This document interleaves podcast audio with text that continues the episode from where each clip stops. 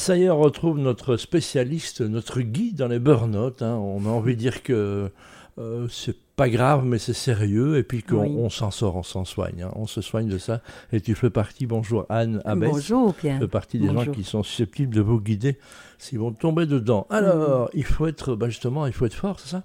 Bah, C'est-à-dire qu'on est un certain nombre, hein. on est un certain nombre à avoir cette petite voix intérieure qui me dit soit fort ou soit forte ou ne montre rien.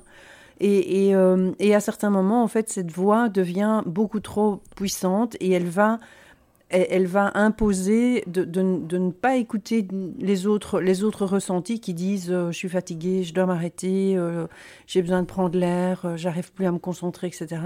Parce que je suis dans le soi fort. Et le soi fort, en fait, il a évidemment des belles qualités, mais il a aussi quelques défauts. Quand, euh, quand c'est comme, euh, ben, on est à la radio, c'est comme l'ancien système du transistor. C'est comment est-ce que je fais pour moduler le volume en fait? Comment est-ce que je fais pour que le soit fort conserve ses qualités sans arriver à des extrêmes et du, et du coup à des défauts qui sont, euh, qui sont assez. Et puis, ça induit par d'autres, j'imagine, qui vous encouragent à être aussi, ouais, sois fort, c'est pas grave, c'est ça un peu ça? Oui, ça, Peut venir, ça peut venir de, de l'éducation, de, de, de de parents ou de proches ou, ou, euh, ou à l'école, etc.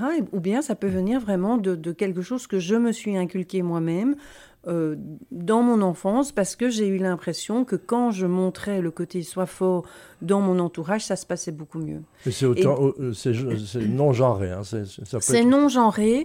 Euh, moi, dans mes consultations, je, je, le je, le retrouve en tout cas, comment dire, beaucoup plus dans des personnes qui sont dans un côté euh, plus masculin, plus dans le yang que dans le yin en tout cas.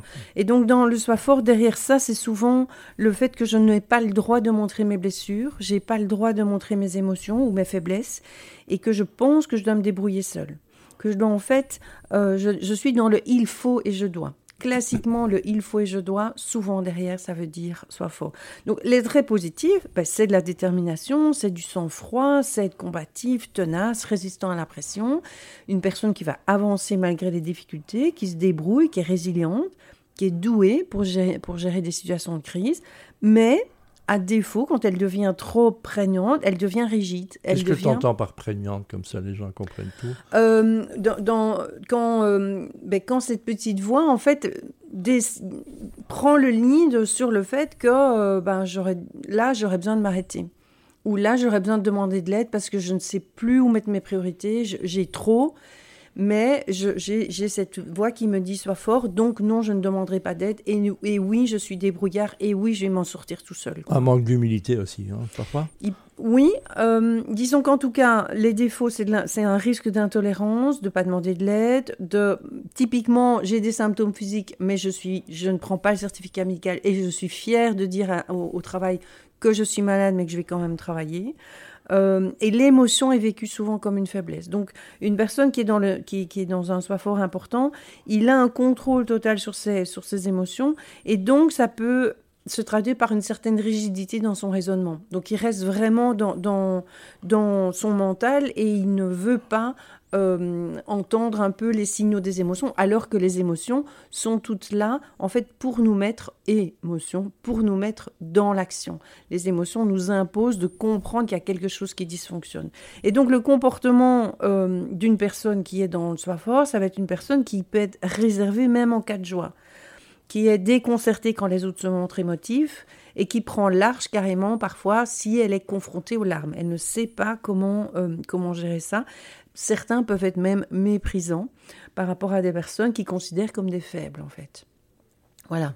Euh, et donc, ça, doit être du genre, les, les, petites phrases qui sont en moi, ça peut être euh, un grand garçon ne pleure pas, il faut être courageux, euh, ce qui ne nous tue pas rend plus fort. ça, c'est une phrase épouvantable. Ah ouais. Voilà. Et donc, ces petites voix, c'est des panneaux hein, qu'on a au bord de la route quand on roule en voiture aussi, hein, qui nous disent attention. Oui, oui, tout à fait. Et qu'on ne regarde plus. Tout à fait. Et donc, l'invitation, c'est dans quelle mesure, en fait, maintenant, j'ai envie d'avoir la capacité de transformer ce soit fort ou ne montre rien vers une, injonction qui sera beaucoup plus réaliste et beaucoup plus humaine. Et donc comment je passe de soit fort ou ne montre rien à ben, sois réaliste ou euh, réaliste ou ouvre-toi ou exprime tes besoins. Ça, c'est quelque Exprimer ses sentiments à partir du moment où on se lâche un peu, qu'il y a un trémolo dans la voix, on l'accepte et on l'accompagne, c'est ça Plutôt que de le retenir. Voilà. Voilà, première clé. Voilà. Première, grosse clé. Voilà. Annabelle, on a l'impression qu'on est dans Fort Boyard, c'est la première clé.